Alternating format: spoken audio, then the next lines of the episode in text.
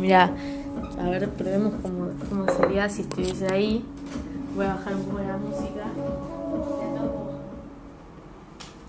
Aparte yo tengo un tono de voz más alto y voz más bajo, como que también tendríamos que regular eso para no ya, yo no taparte, ¿entendés? Sí, sí, sí. De hecho, para mí la, la prueba más concreta fue cuando nos mandábamos audios. Sí. Porque el audio, si bien es espontáneo, tiene una predime- pre, algo que premeditas. Sí, re.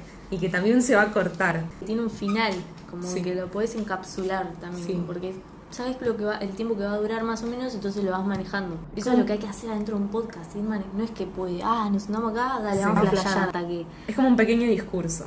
Me va a servir para aprender a dejar hablar, dejar hablar a la gente. Porque yo siempre tapo a la gente cuando habla, porque soy una persona muy intensa. Yo ahora estoy como ejercitando más la parte de, bueno, antes que me tapen me meto, viste, como de Sí, quedarme sí, callada, sí. me meto, porque si por ahí si no me meto en el momento justo, después me quedo callada demasiado tiempo. Sí. También Claro. hay que aprender a eso. No, yo aún- dónde meter el bocado. Yo hago un refuerzo para callarme. Bueno, capaz eso está bueno. Tipo, nos complementamos ahí. claro. A ver.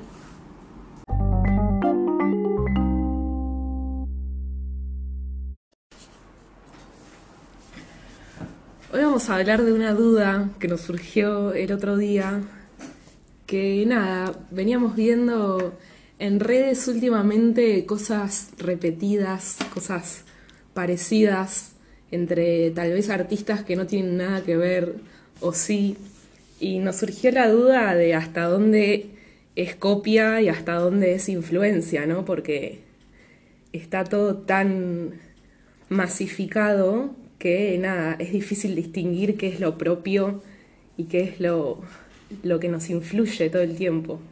Sí, el límite es muy fino, me parece. Entre la copia y la influencia, como que pasa algo ahí que uno cuando crea algo probablemente le pone mucho de sí y lo carga de, de sentidos que vienen incorporados también de- del entorno. Entonces también es como cómo te, cómo te influencia tu entorno, ¿no? Y de dónde venís y hacia dónde querés llegar también.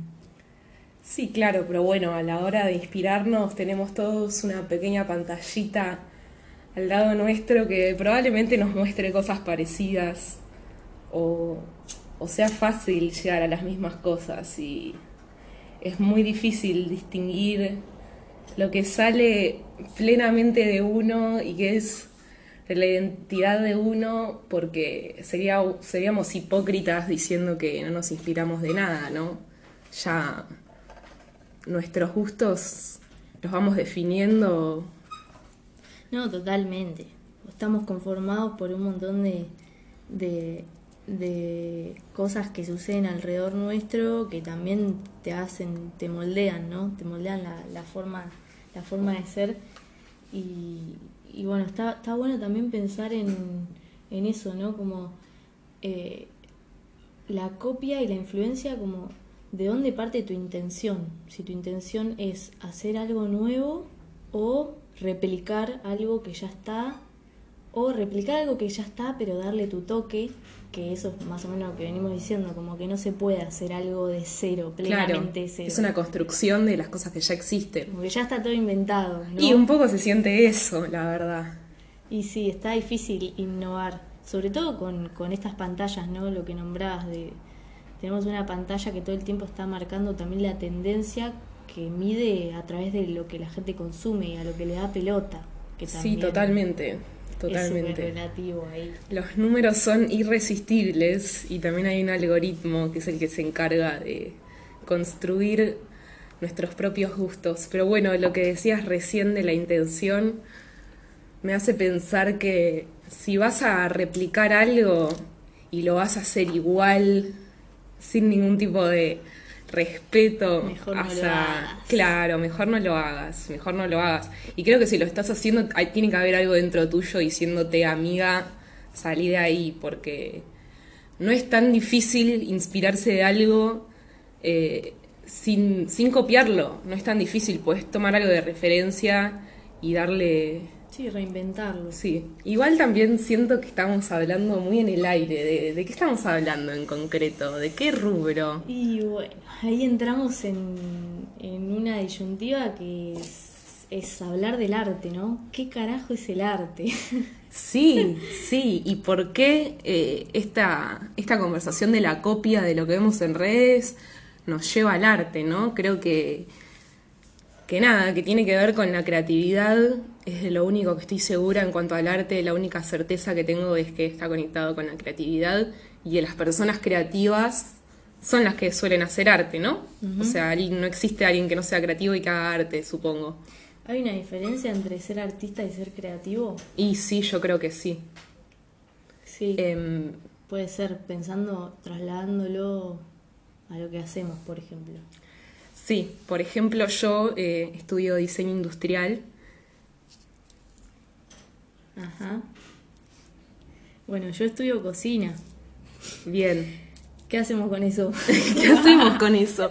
Y bueno, son justamente dos rubros en los que no sé si necesariamente hay arte, o sea, técnicamente desde sus dos definiciones, creo que en ninguno de los dos hay arte. Eh, en mi caso, el diseño industrial es todo, es una discusión que se da hasta en mi propia facultad, porque nada, yo personalmente creo que mi carrera, que bueno, por si alguien no lo sabe, y el diseño industrial lo que hace es como si fuera la arquitectura de los objetos, o sea, nos encargamos de diseñar todos los objetos con los que interactuamos todo el tiempo, ya sea desde el celular, la silla, el cubierto, lo que se les ocurra.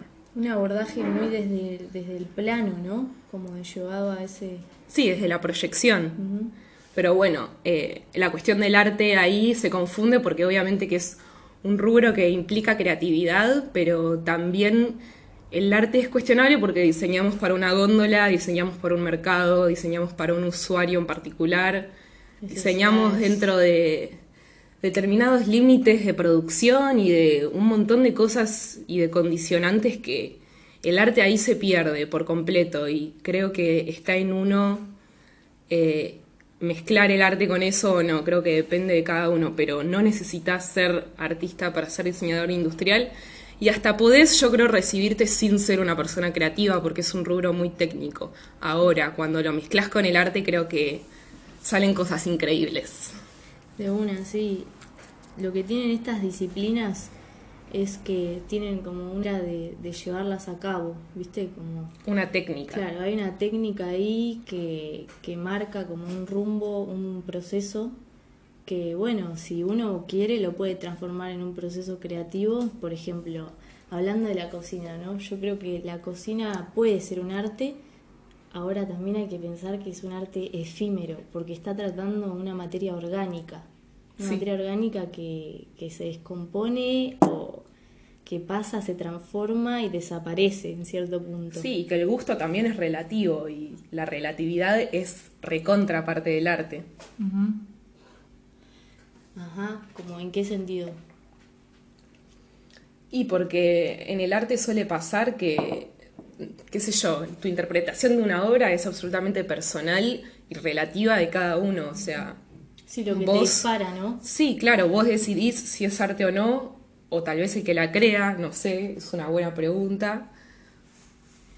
Yo creo que ahí tiene que ver mucho con, con los sentidos, lo que, lo que uno percibe a través de los sentidos, también como con esta memoria, ¿no? Memoria también corporal, como de, no sé, ver una imagen y la imagen en sí es plana, es un, una cosa que no, que no tiene mucha profundidad, eh, en el sentido más, como más técnico, ¿no? Sí, sí, Pero sin embargo puede abarcar un montón de, puede evocar un montón de sensaciones, por ejemplo, claro. de ver una foto increíble de, no sé, o una pintura del mar y que te recuerde a eso, que te traslade a un lugar específico. Creo que también funcionamos mucho a través de la memoria. Sí, lo claro. que- lo que nos evoca, las sensaciones. Pero bueno, también el arte es un poco eso, ¿no? Como evocar sensaciones, ya sea buena o sea mala. Me acuerdo que yo iba a un taller de plástica cuando era pequeña y un lugar hermoso con gente muy, muy creativa. Eh, que bueno, después podemos discutir si esa creatividad es nata o no. Pero bueno, eh, nuestra profesora nos dio un papel en blanco y decía, bueno, ¿qué es para vos el arte? Que lo desarrollemos. Y yo en ese momento eh, puse que es algo así como cualquier cosa que te abstraiga de la realidad, ¿no? Eso en su momento yo tendría, no sé, 10 años, 11 años, era lo que para mí era el arte. Que no estoy de acuerdo hoy con eso, creo que el arte está súper conectada con la realidad y es una interpretación de la realidad, pero nada, el significado del arte para cada uno va variando, ¿no? Sí, sí. También es clave esto de que el pensamiento pueda cambiar de, dirección, ¿no? Como... Que mute, por favor, por favor. Sí, en eso estamos de acuerdo, como la transformación es inminente y es necesaria, y lo ves reflejado en cualquier cosa, en esto que decíamos, ¿no? Como un alimento que es orgánico, igual que nosotros, que el cuerpo humano sufre sus modificaciones, cambia y en algún momento deja de existir. Sí. Y bueno, ahí está, ¿no? El tema de la trascendencia. Creo que el arte tiene que evocar un poco a algo que trascienda. Sí, tiene que trascender lo humano para mí. Para mí el arte la veo muy clara y muy evidente cuando alguien se muere, básicamente, y queda su obra. Y eso es un ejemplo como muy claro, como del poder, ¿no? Y de, como de mantener la esencia viva de alguien. Sí, sí. Y de dejar algo. Eso, dejar algo me parece no sé, un motivo muy importante de esta vida, algo. Es muy simbólico, puede ser una idea, puede ser, puede ser muchas cosas, va mucho más allá de lo material o de la obra o de lo académico. Mm, sí, sí, sí, sí, un, como, sí, una... Un aprendizaje tal vez. Sí, totalmente.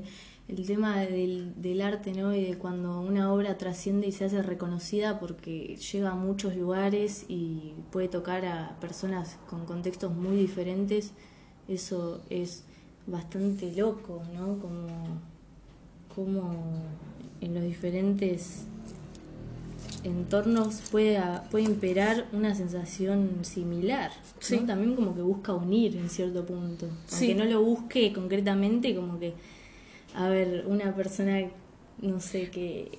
Es muy aplicable a la música, por ejemplo. Totalmente estaba pensando en eso. Sí, sí, sí, es una plasticola de personas la música. es el motivo del encuentro y es el motivo de literalmente pegarnos entre nosotros. Probablemente la única situación placentera en la que estamos todos pegados con nosotros sintiendo la transpiración ajena del otro eh, es cuando hay música de por medio, porque te aseguro que cualquier otra situación, o bueno, de última, un acto político o algo así, algo que tenga un, un motivo popular, ¿no? Pero esa situación en cualquier otro contexto sería horrible, ¿no? Sí, la, la cercanía, ¿no? Que eso propone también. el encuentro, sí, el encuentro de, de, sentires más que nada, ni siquiera de personas, porque hay veces que te decís, no sé, vas a un recital y de repente te encontrás con una persona que nada que ver a vos, que sentís que viene de otro entorno, incluso otra edad, porque las edades también evocan diferentes etapas de la vida. Tan relativas las edades igual. Sí, totalmente, depende mucho de, lo, de cómo lo viva cada uno.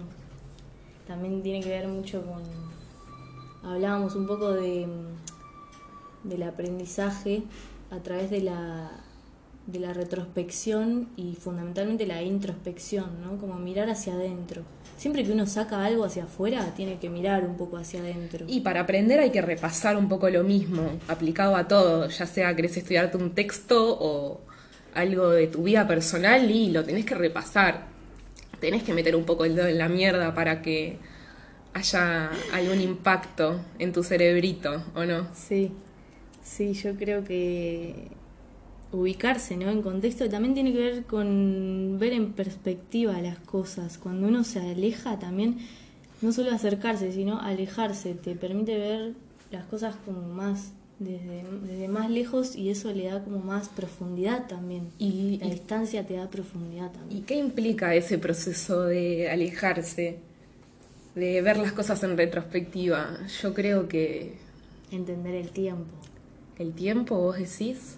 Y un poco entender los procesos y el tiempo que llevan cada cosa, los, sí, los tiempos naturales. Yo creo que tenés que estar muy abierto a cuestionar un montón de cosas y, y cambiar y mutar. Sí, porque desde un mismo, siempre desde un mismo lugar es imposible ver las cosas con retrospectiva. Siempre desde el mismo lugar. Sí. Ahí también entra un poco en lo que hablábamos, ¿no? Como de esta, esta cosa entre la espontaneidad y lo pensado. La espontaneidad involucra un poco el impulso y lo pensado ya tiene como una cosa más elaborada, algo que lo, Sí. lo, lo trabajas más. Sí, bueno, de- depende de qué lado del arte miremos esto, porque, eh, por ejemplo, la música que lleva mucha disciplina, en- a la hora de tocar un instrumento tenés que practicarlo, y a la hora de hacer un recital lo tenés que pensar y lo tenés que, lo tenés que proyectar y planear, pero a su vez también está en esa cosa espontánea la magia, ¿no? Como que Lo creo que que sucede es, ahí. Sí, es un equilibrio entre. Creo que las cosas tienen que estar un poco planeadas, más que nada para esos casos. Si implica mucha gente viéndote, una responsabilidad, una entrada, una expectativa que tenés que cumplir. Pero la magia un poco se da en la espontaneidad, ¿no? Es un equilibrio, tal vez. Es un, e- un equilibrio, sí, total.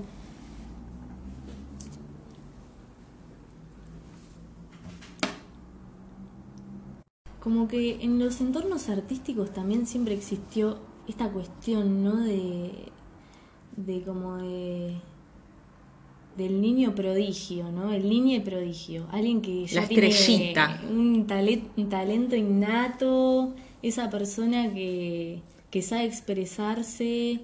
Se ve mucho en los músicos natos eso, ¿no? Mm. Como que esa cosa del talento nato y de, de literalmente nacer sabiendo hacer al- algo. Literalmente hay niños que por supuesto que necesitan la estimulación indicada, pero sé de casos de gente que agarra un instrumento y lo toca y se le ocurre una melodía y la puede reproducir.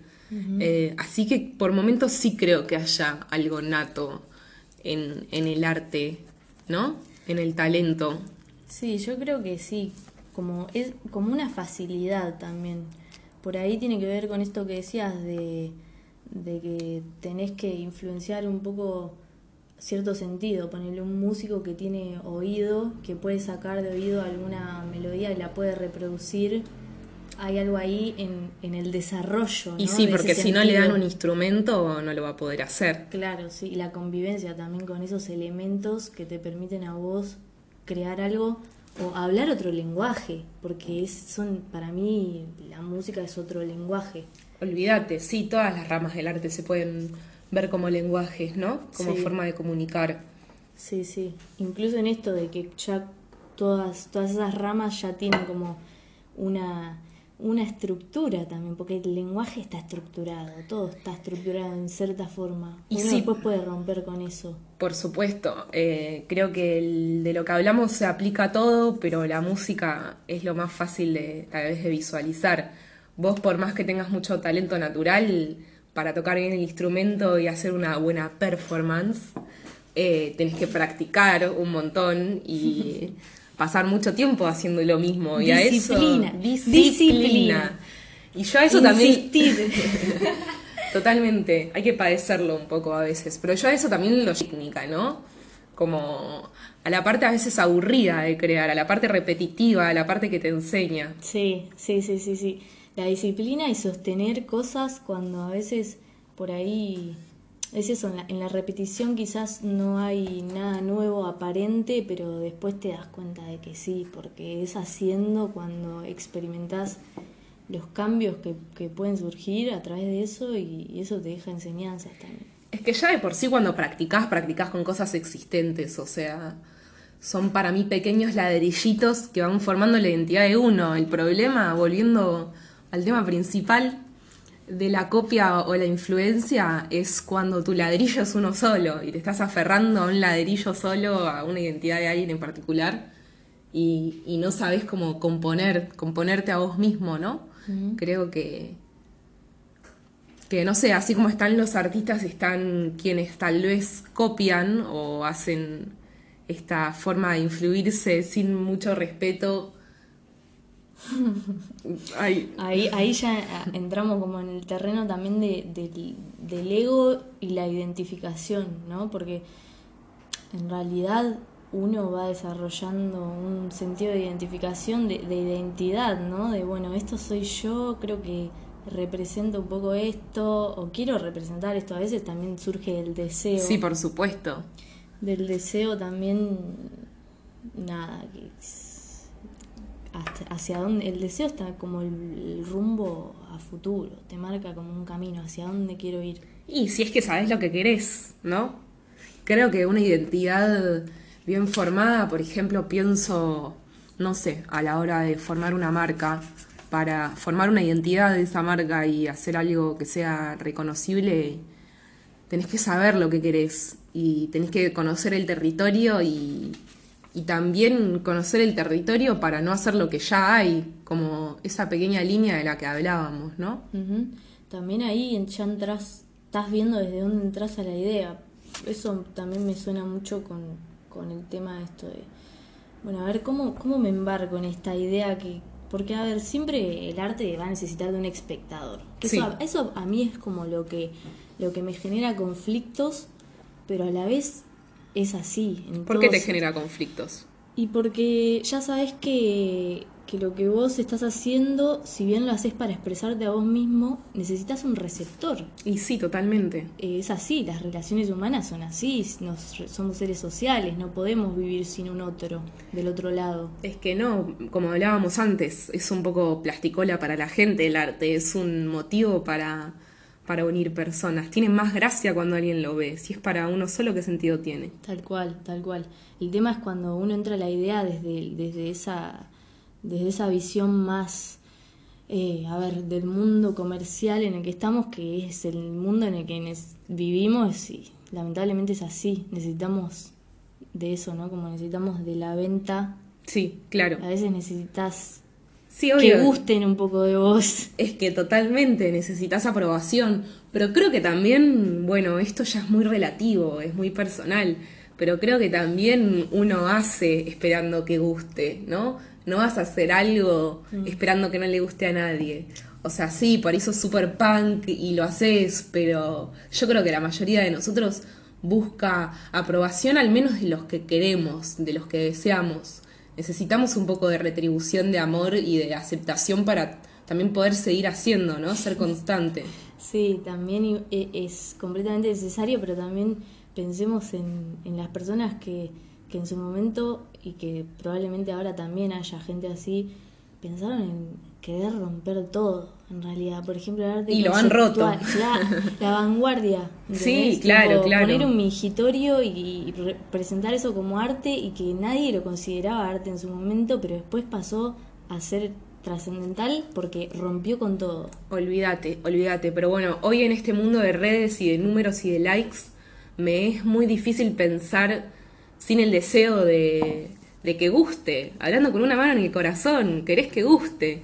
Tal vez no querés ser famoso, ni popular, ni, tenés, tener miles de likes, pero querés que le guste a la gente que, mm, que querés y que admirás. Sí, pero bueno, un poco construir también es destruir. Sí, claro, por supuesto.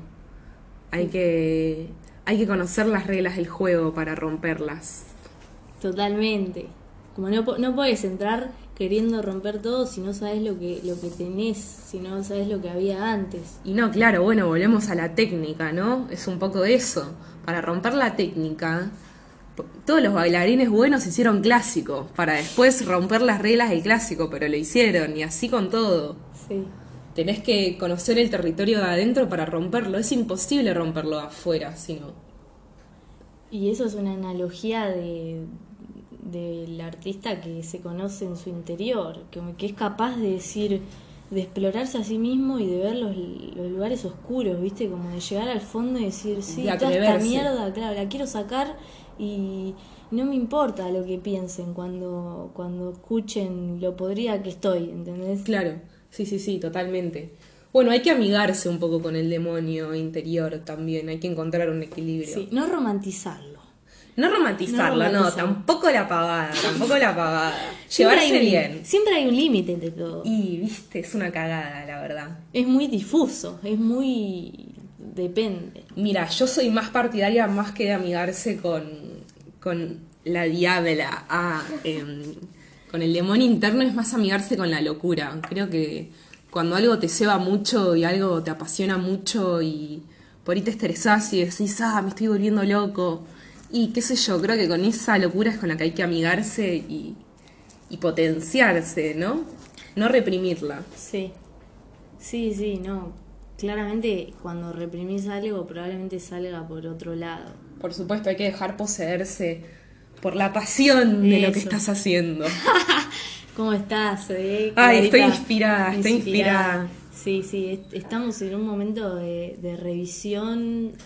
Yo personalmente me encuentro como también como en una retrospección y encontrar el, el- la conexión entre, entre todo, ¿viste? Como el pasado, el presente y el futuro, ese, esa línea del tiempo que de repente te encontrás pensando en... ¿Y por qué hay que conectar todo con todo?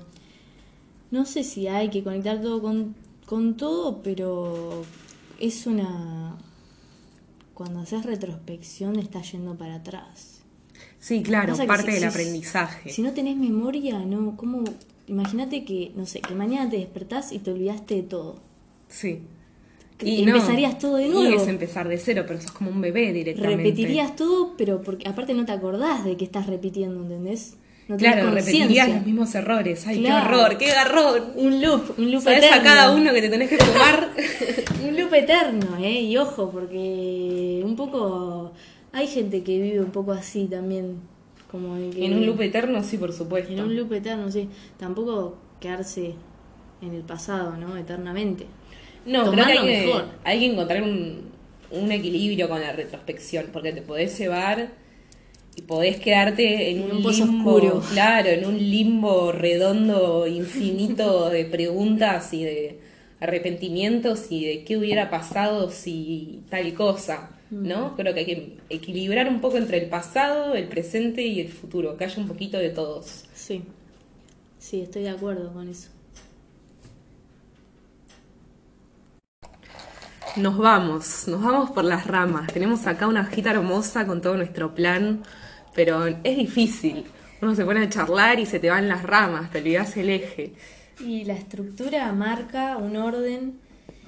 Hablábamos hoy un poco de los números, ¿no? Como los números son imperativos. Hay un orden para todos. Si te pones a pensar, eh, la estructura son números. Y el tiempo y el dinero son los que nos corren y son los dos con números. El tiempo y el dinero nos, nos también te cortan las patas, te, te ponen en un contexto, ¿no? Como, bueno, Sí, si, si, si no viviéramos esta vida que vivimos, si no tuviésemos esa necesidad de, de hacer dinero para vivir, sí. ¿cómo sería la expresión del ser? ¿Realmente sería tan pretenciosa? ¿Realmente buscaría llegar Tan alto. tanto, sí, a tantas personas? O, Viste que cuanto más es como que más te Se da. ve evidentemente que cuanto más mejor, cuanta más plata mejor, cuanto más tiempo mejor, cuantos más likes mejor. Evidentemente estamos en un mundo en el que las cantidades y los números grandes son los que nos rigen y los que nos condicionan. Sí, yo creo que a mayor eh, alcance también más, más te va cerrando, más difícil se, se pone. No perderse a uno, a esa esencia que uno lleva. Claro, el tema de la exposición, ¿no? Sí. De las redes. Mm. Y es complicado porque generalmente, uy, nos fuimos, nos fuimos. No sé para qué nos pusimos la estructura, pero no importa. No importa, no Eh, importa. generalmente el éxito en redes va de la mano con la exposición.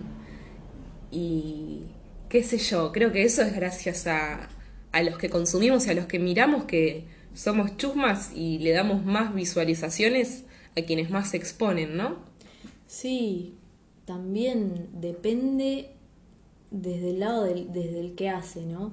Siempre uno apunta a algo. Entonces, si s- apuntas a, a gente que te pueda entender, que por ahí puede ser gente de tu entorno, pero ya cuando lo haces con un fin más comercial, igual elegís un target, igual elegís dónde apuntar la mira, porque Sí, no podés claro. abarcar todo. No, no, ya estamos condicionados, pero ya es que es imposible pensar en todos porque no tenemos ni idea del público completo. Claro. Ya nos imaginamos a la gente y en realidad esa gente que creemos que es toda no es toda, es solo la que nos imaginamos nosotras. Igual eso que decís de, de a cuanta, cuanta mayor exposición, más éxito, también creo que tiene que ver un poco con el tema de. Tema de, de, de que uno. Es más fácil empatizar, ¿no? Cuando uno se expone y se deja ver y deja ver que es humano como todos y que tiene sus falencias y sus, sus cagadas y sus cosas no tan lindas, es como que es más fácil conectar. Le tomás más cariño, ¿no? Le pones cara. Sí, como diciendo, ah, mira, no era tan perfecta su vida. Y eso es lo real. Eso es lo real. El contraste me parece que es lo real.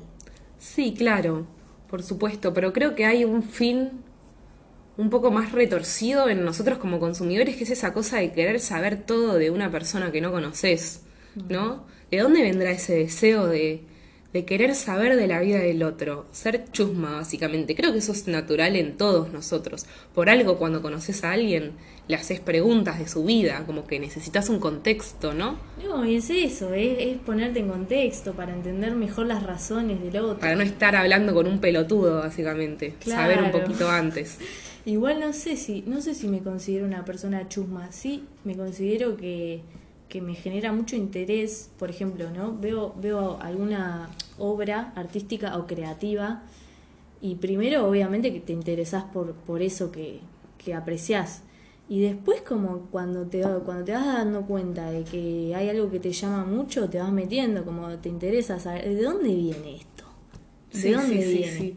¿De Claro, querés conocer el origen. El origen, el origen de todo. Y bueno, pero como que querés conocer el detrás de cámara o no, querés tener acceso a esa parte detrás del telón. Hmm. Es un poco esa cosa natural que tenemos. El origen, ¿cómo no vamos a querer saber de dónde venimos? No, claro, la pura intriga. Es que la intriga un poco nos, ¿Y a nos dónde lleva a lugares. Ay, anda a saber, anda a saber. Acá estamos solo para hacer preguntas. Respuestas hay muy poco. Sí, las preguntas son... La, la vida es una gran pregunta. Ay, qué profundo, qué profundo. Y claro, viste, viste, la, la esencia del ser humano es la contradicción, como dijeron por ahí. Uy, qué buena frase, qué buena frase. No es nuestra.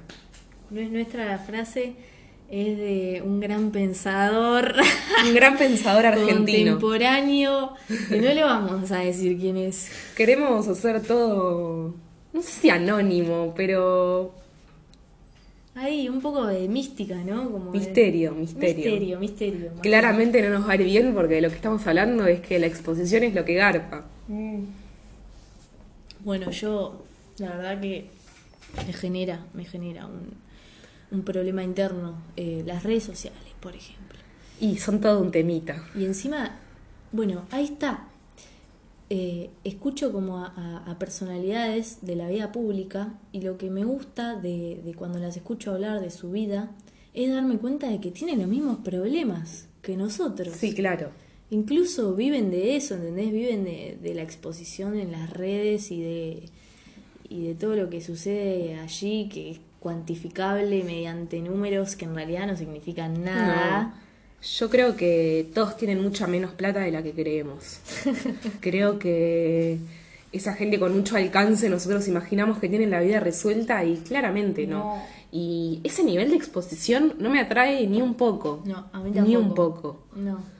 Siempre tuve todas mis cuentas privadas y nunca me, me Sí, interesó totalmente. la exposición. Creo que creo que puedes pagar un precio muy alto, ¿viste? Ya hay muchas gorras morales dando vueltas Uf.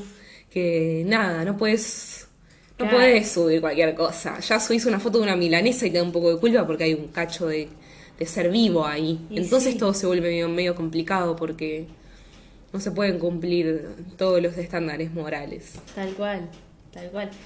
Y las expectativas, ¿no? Y siempre, siempre está, siempre te van a juzgar. Sí, sí, sí, sí, sí. Nos juzgamos entre nosotros. Y eso es un poco algo que, que, que está bueno no combatirlo, porque también viene de la mano con el ego, ¿viste? La identificación súper fuerte es tener un ego reconta co- construido que te dice lo que sos y ahí no hay mucha chance para cambiar el rumbo, como para permitirse dudar y decir, bueno, para, ¿qué onda? Me, me lo pregunto, ¿viste? ¿Qué, qué será por acá? ¿O me Y- permito cambiar?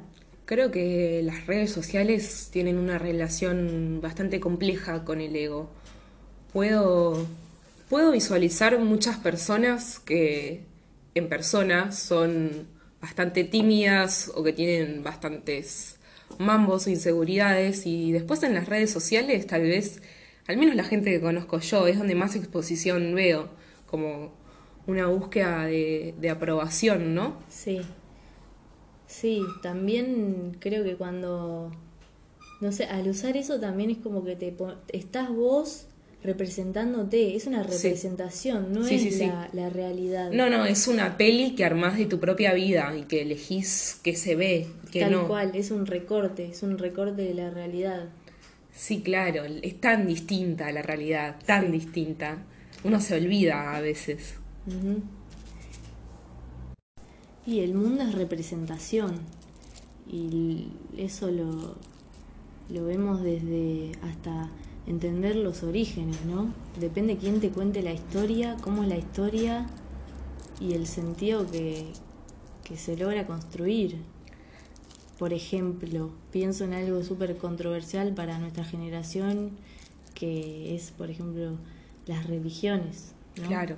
Las religiones son literalmente una construcción de la historia que Sí. está escrita. Una versión de la historia. Incluso dictan cómo comportarse en algunos casos si lo llevas al extremo. Claro, yo lo veo más como que el mundo es una proyección de nuestra propia mente y que nuestra propia mente es el proyector que nos muestra todo, lo que estamos viviendo en nuestro momento, lo que elegimos recordar y lo que elegimos creer de la realidad. Y es mucho más fácil de lo que creemos em, proyectar versiones diferentes, todos con todos. Es un quilombo esta humanidad. Y hay que convivir. Esa es la, la cuestión, ¿viste? Como las diferentes visiones que convivan juntas y que no sea un caos. Llegar al maldito punto medio. El balance. Sí, el balance.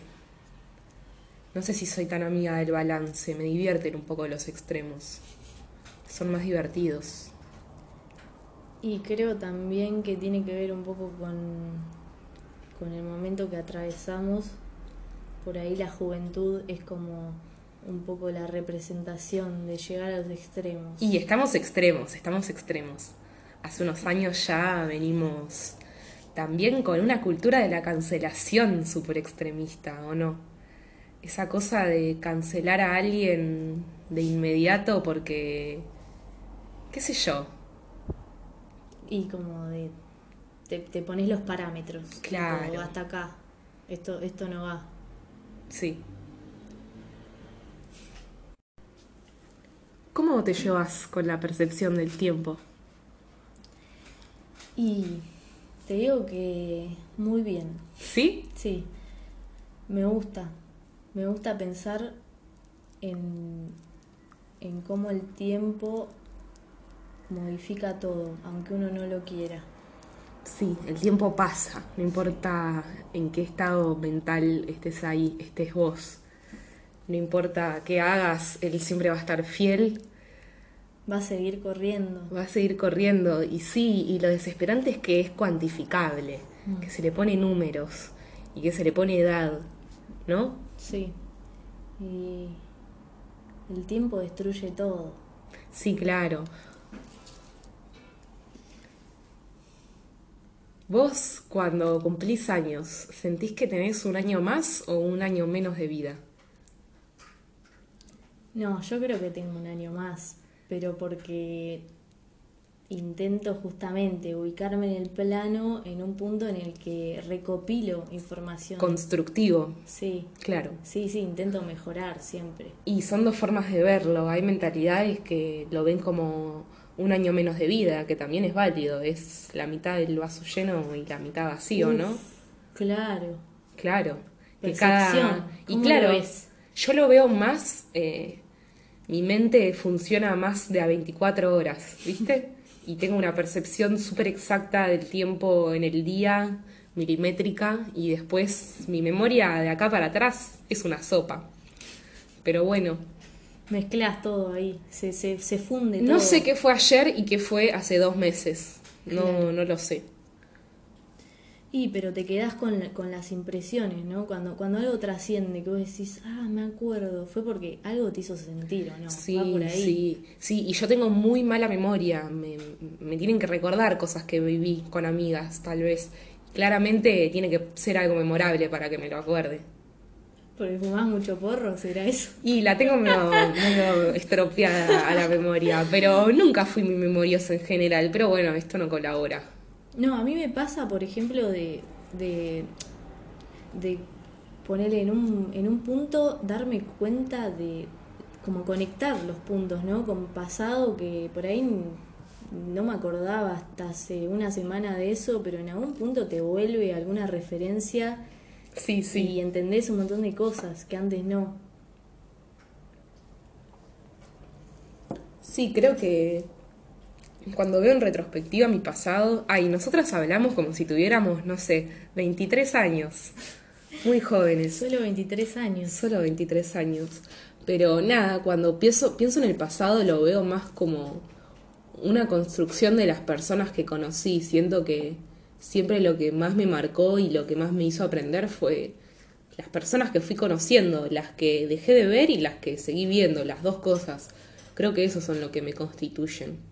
Sí, hasta, a- hasta ahora, ¿no? Que somos re jóvenes, porque después se viene en la mitad de tu vida que te enfocas más en el hacer también, ¿no?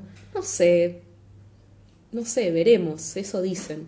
Y yo siento que es un poco así y en el pasado igual siento que la gente se definía más por lo que hacía. Ahora es como que es- hay más libertad para explorar cualquier campo.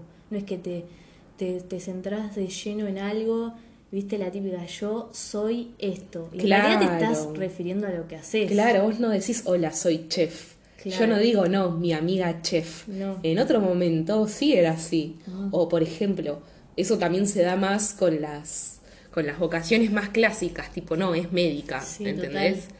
Cuando hoy por suerte va mucho más allá de eso. Sí.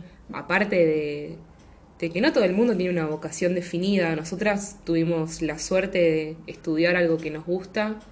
y- Sí, antes pasé, yo pasé por otras cosas. Sí, y pero sigo pasando. es probable que vivamos nuestra vida trabajando, ponele lo que querramos. Su- Supongamos que ese es nuestro plan. Sí, Pero no todos saben qué hacer y no todos tienen una vocación nata. sí. Incluso te digo yo, por más de que estudié algo que sé que, que ya laburé eso y en un principio voy a meterme por ahí, no estoy segura de que lo vaya a hacer toda la vida, te Claro. digo, como de esta cosa de permitirse experimentar, que también a, a través del hacer uno aprende y, y bueno, eso, como de si te identificás con algo también es eh, esa, esa disciplina que, que te marca un poco una estructura. Claro, vos no querés tener una relación monogámica con tu vocación. Y no, no, no, no. Yo, yo me guío, por ejemplo, por mucho por, por mi sentir, te diría que creo que tiene que ver con la creatividad, como de si, si me puedo expresar, viste que a uno le parece tedioso cuando, cuando tenés que hacer algo repetitivamente que no le podés poner mucho tu impronta, eso ya te, te genera como un cansancio y em, por momentos te hace preguntarte, ¿qué estoy haciendo? ¿Para qué lo hago? ¿Para qué lo hago? Bueno, es muy propio de una persona creativa querer ponerle una impronta personal a lo que haces. Creo que eso es algo que no le pasa a todo el mundo y que es una forma de vivir la vida, ¿no? De, de dejar algo. Totalmente. Y nada, igual también creo que las redes sociales un poco nos presionan a, a identificarnos con algo en particular y tener una imagen en particular. Total. No hablo de un- que todos tengamos la misma imagen en particular, pero siempre querés encajar con determinado perfil. Siempre, siempre me choqueó mucho eh, la gente que en sus biografías se define. Es algo que, que nunca me gustó hacer a mí y que no, que no lo hago porque siento que no me puedo definir. Yo, no No. te- yo no podría poner en mi biografía, eh, no sé, cocinera. Cocinera introspectiva. ¡Claro! ¿Qué es eso? ¿Qué? No, no. Cocinera introspectiva capricorniana. Soy un montón de cosas, no, Totalmente. no me voy a no voy a dejar definirme por una palabra porque además es eso, cada palabra en cada persona invoca algo diferente y es algo que vos no podés controlar, pero ya estás dando una idea clara. Y me parece que ahí está, ¿no? Como que tiene que haber un poco de misterio de no sé bien. Sí, para nosotras, porque como, como hablábamos, hay otra gente que quiere, desea su exposición y la disfruta, y que vive su vida a través de la exposición. Creo que en nuestro caso, no diría el contrario, porque publicamos nuestras vidas, un poco de lo que hacemos, pero no la vivimos a través de eso, a través de, no sé, de las impresiones ajenas, o al menos eso creemos. Y es que te terminan por definir y, y justamente no nos queremos defi- definir tanto. No sé, no sé. Yo, a mí me gusta definirme. Me gusta saber quién soy y qué quiero. No, bueno, sí, hay cosas que son innegociables. No, claro. Pero me gusta, Los digo, principios. sentirme definida por algo. Me, es como que puedo aferrarme a algo y en base a eso... Sentido sé- de pertenencia. Totalmente, sentido de pertenencia conmigo misma. Eso me hace saber cómo actuar. Sí, si es como, bueno, vacío. claro, mis principios son estos, voy a actuar en base a esto. Claro, sí, sí, clave. Pero bueno, tampoco me llevo muy bien con la duda. No me gusta la duda. Soy muy ansiosa. Sí, muy ansiosa. Quiero todo y lo quiero ya. Y viste, a mí me la rebaja el, el creador de la frase, el que mucho abarca, poco aprieta. La detesto. La detesto. Tengo muchos intereses y planeo conquistarlos todos. Esa frase ha roto corazones. A ver, podés también, a ver, un poco es, es entendible la frase, porque si querés hacer 10 cosas al mismo tiempo, no podés. Pero si haces de a una y después haces la otra y después haces la otra, sí, es una cuestión de organización. Por desgracia. Hay que ser ordenados. Y qué sé yo, yo creo que sí, cuesta, cuesta, cuesta. Eh, es, es como una metáfora con las propias cosas de la casa.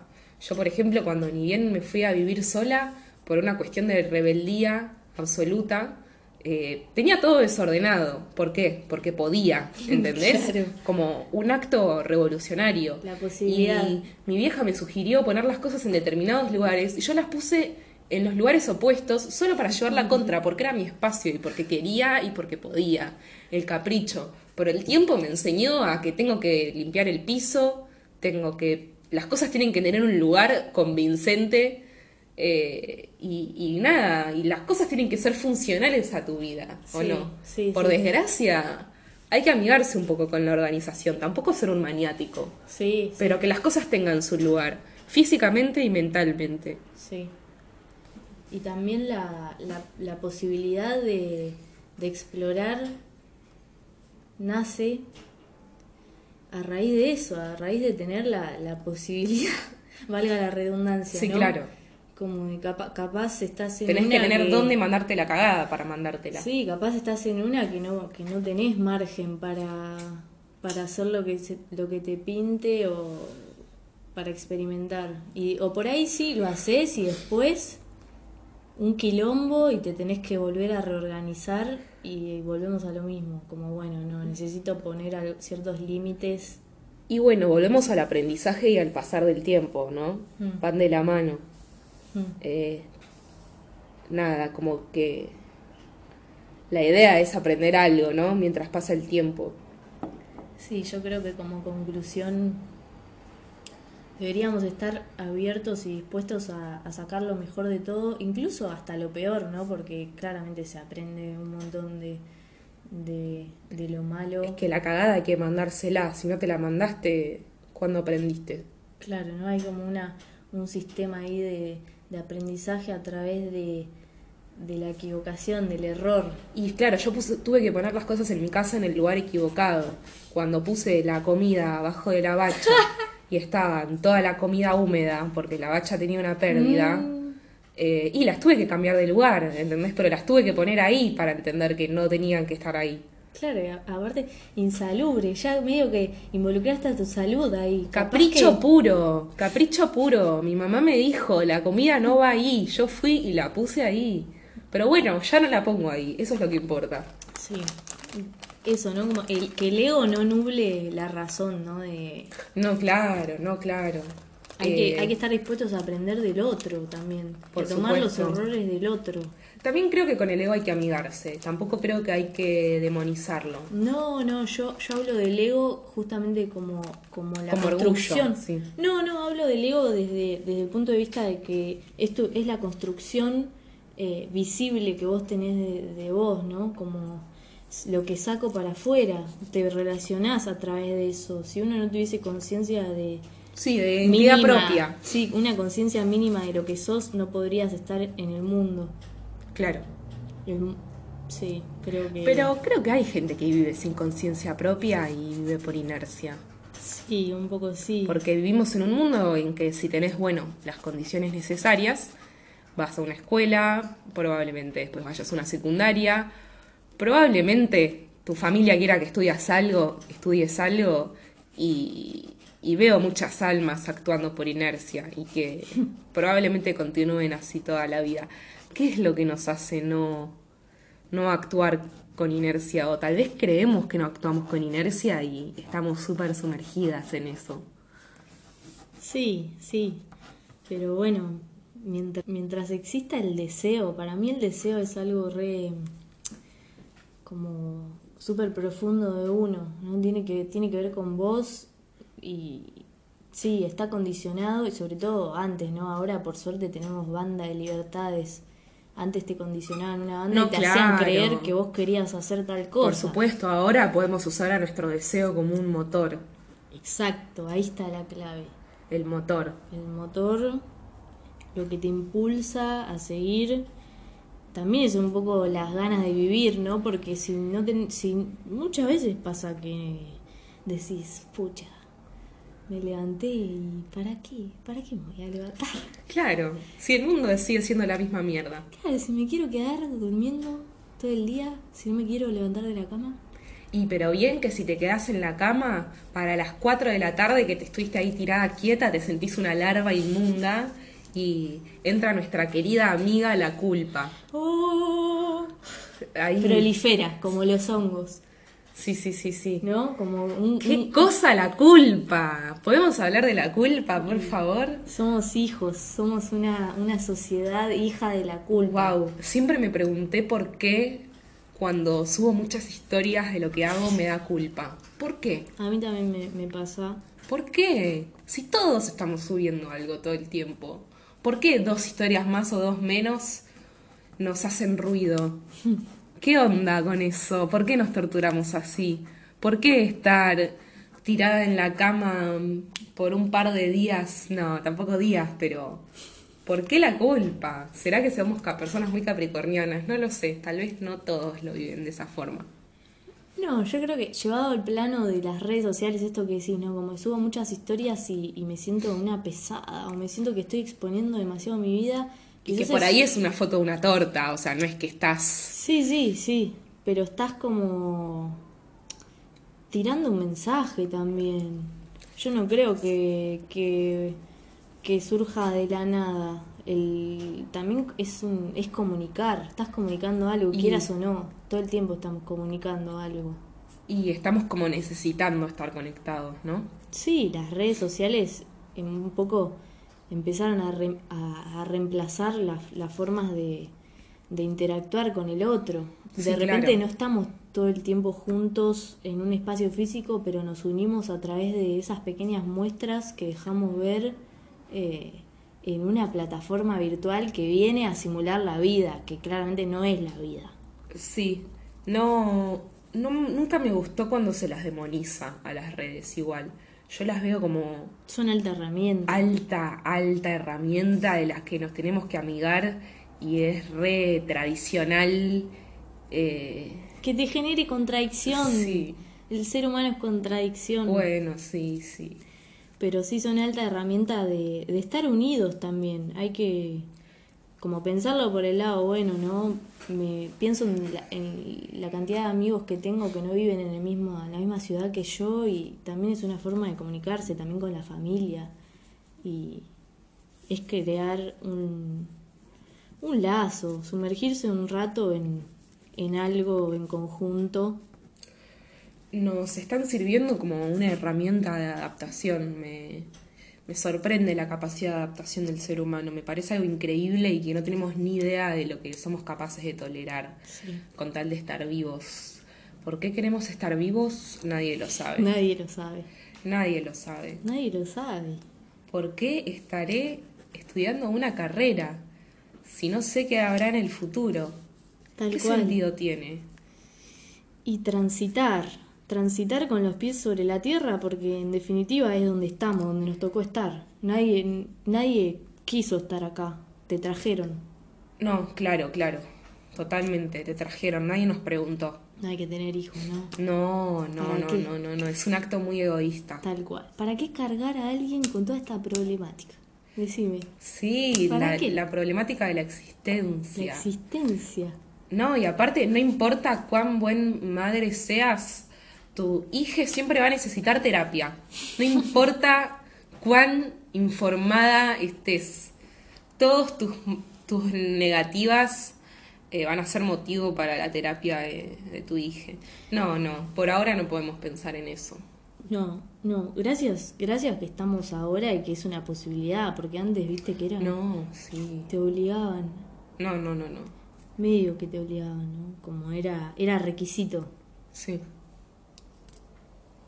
Bueno, arrancamos hablando de, de la influencia y de la copia. ¿Dónde está ese límite del arte, de la creatividad, de si la creatividad es nata o no nata, la, la relación de la técnica con el arte? ¿Qué, ¿Qué conexión hay entre todo esto? Y bueno, yo creo que algo que es innato del hombre, del humane, Sí, Ah, bueno. es eh, la necesidad de, de expresarse. Y creo que eso es lo que hace más liviana la vida. Si uno puede expresar lo que siente, un poco que rompe con, con ese orden planteado que hay que seguir, ese juego que hay que jugar para vivir la vida, para existir, que en definitiva es eso, que no Y sabemos. para compartirlo, ¿no? Porque tiene mucha más gracia estar acá sentadas, juntas, eh, preguntándonos, uy, eh, haciéndonos preguntas, Y a sí. que estar tiradas, ¿no? Pensando. sí, Somos seres sociales, así que la necesidad, somos, somos mamíferos, está en nosotros. También es algo innato, la necesidad de relacionarse. Y todo tiene más sentido cuando se comparte. El arte, un mate, cualquier cosa. Una birra como ahora, Ay, sí, gran compañera. gran compañera, la birra, los alcoholes, todo- todos los vicios, ¿no? Sí. Todo lo que, lo- los vicios desencadenan pasiones. Sí.